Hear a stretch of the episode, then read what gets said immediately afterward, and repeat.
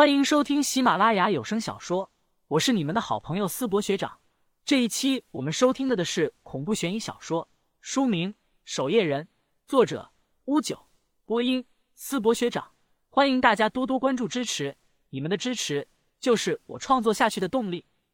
第二十四章，王起飞。深夜，守夜人上岗总部的古刹内，郑平快步来到了一间书房前，敲了敲门后走了进去。年迈的邓武堂坐在里面，手中还翻看着许多资料。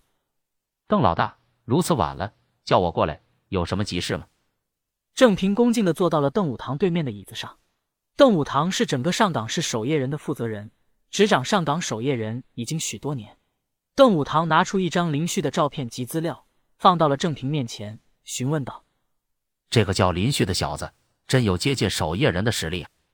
被捉回来的许关香倒也没对他用任何手段，很配合，将背后的组织所有事情都招供了出来，当然也包括当时袭击林旭时被林旭一人一掌将他们二人打成重伤。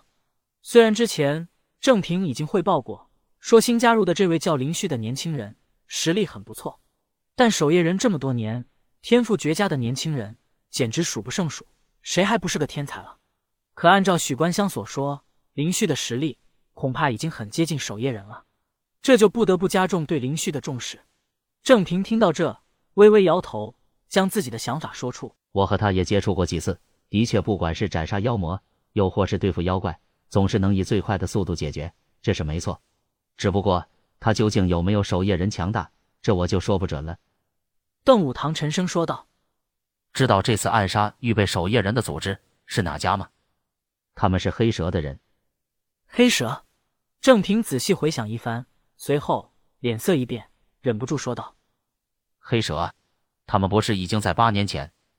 当年应该是有漏网之鱼。”邓武堂双目阴沉。说道：“许关香说，他们二人已经将有关林旭的情报传回黑蛇。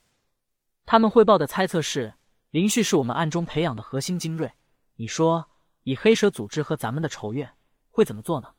郑平沉默了下来，必然是在林旭成长起来之前将其除掉。守夜人组织得罪的仇家数不胜数，许多天才精锐都是暗中培养，等真正掌握一定实力，才会让他们出现到明面。如果按徐关香所说，林旭有正式守夜人的实力，应该。邓武堂缓缓说道：“他们也会派能杀死正式守夜人的力量来。那按照老大你的意思？”邓武堂眯起双眼，看着桌上林旭的照片，让林旭试一试执行守夜任务吧，看看他究竟实力如何，顺便锻炼他的实战能力。他现在恐怕还没资格守夜。郑平倒是少见的提出反对意见。让杜一威和他一起吧，看着他点出不了事。他现在已经成了别人眼中的目标，想活下去，只能让他变强。邓武堂说完，起身伸了个懒腰，突然问：“对了，资料上说财政少了四万块钱，怎么回事？”听到这，郑平有些头疼。上岗守夜人的经费一直很紧张，邓老大也抠抠搜搜很多年了。虽然守夜人内部一直有现金奖励。但没有预备，守夜人会蠢到不要盗掘、功法、法器，反而要一堆现金。呃，林旭除外。林旭要去的。邓武堂一皱眉，有些心疼，道：“年纪轻轻，他要那么多钱干什么？下次别给钱了，让他换其他的。”邓老大，这家伙就喜欢钱，恐怕不要其他的东西，你自己想办法。四百零四宿舍内。刘华平如今燃烧着一颗熊熊的斩妖除魔之心，躺在床上勾搭着附近的人。这家伙现在是瞅着美女都感觉浑身妖气。林旭倒也没拦着，让他多勾搭妹子，也有利于刘华平的身心健康，免得厕纸遭罪。再说了，刘华平总不能真就次次遇到妖精吧？他又不是唐三藏。次日傍晚，谢乾坤约了林旭和安潇潇一起前往海滋味吃晚餐，还说介绍个朋友给他们认识。出租车上，林旭身上揣了三千块钱，剩下的三万七全部存入了银行卡里，那是道馆的修缮资金。三千块钱应该够了吧？虽然谢老板说要请客，但林旭多次受谢老板照顾，而且也想请安潇潇吃饭很久了。这次由林公子买单，安潇潇在车上也不生自己的气了，手上拿着一些零食，喋喋不休的和林旭聊着天，当然都是正常聊天的范畴，有关妖魔、守夜人等字眼是不可能当着出租车司机的面聊的。在天色即将黑下来的时候，他们总算是来到了海滋味的门口。谢老板，安潇潇一眼就看到站在门外、穿着黑色中山装的谢乾坤。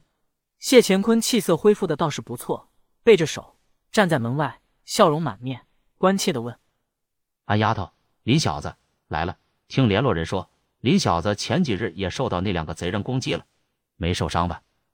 林旭赶紧说道：“他们二人被谢前辈打成重伤，晚辈才能侥幸逃走，否则恐怕也是危险了。”谢乾坤欣赏的看着林旭，难怪自己看着小子越来越顺眼，情商够高的呀。有没有打伤那两个家伙？谢乾坤心里可清楚的很。这时，一辆出租车再一次停在海滋味的门口。一个二十四五岁的青年从车上走了下来。他穿着一家黑色夹克，戴着黑色帽子，穿着牛仔裤，浑身上下倒是有点嘻哈歌手的气质。哈哈，起飞来了！来，我给你们介绍一下，这位就是群里面的五虎起飞，他叫王起飞。谢前辈，王起飞小跑到了门口。目光落在林旭和安潇潇身上。这位是王启飞。目光在安潇潇身上瞥了一眼后，很快没了兴趣，倒是看林旭的双眼火辣辣的。这哥们是不是就是之前视频里那个两秒就能画符的？我去，哥们你够快的呀，怎么办到的？林旭咳嗽了一下，日积月累，苦练就可以了。走走走，进去聊。好酒好菜我可都准备好了。谢乾坤嘿嘿笑道。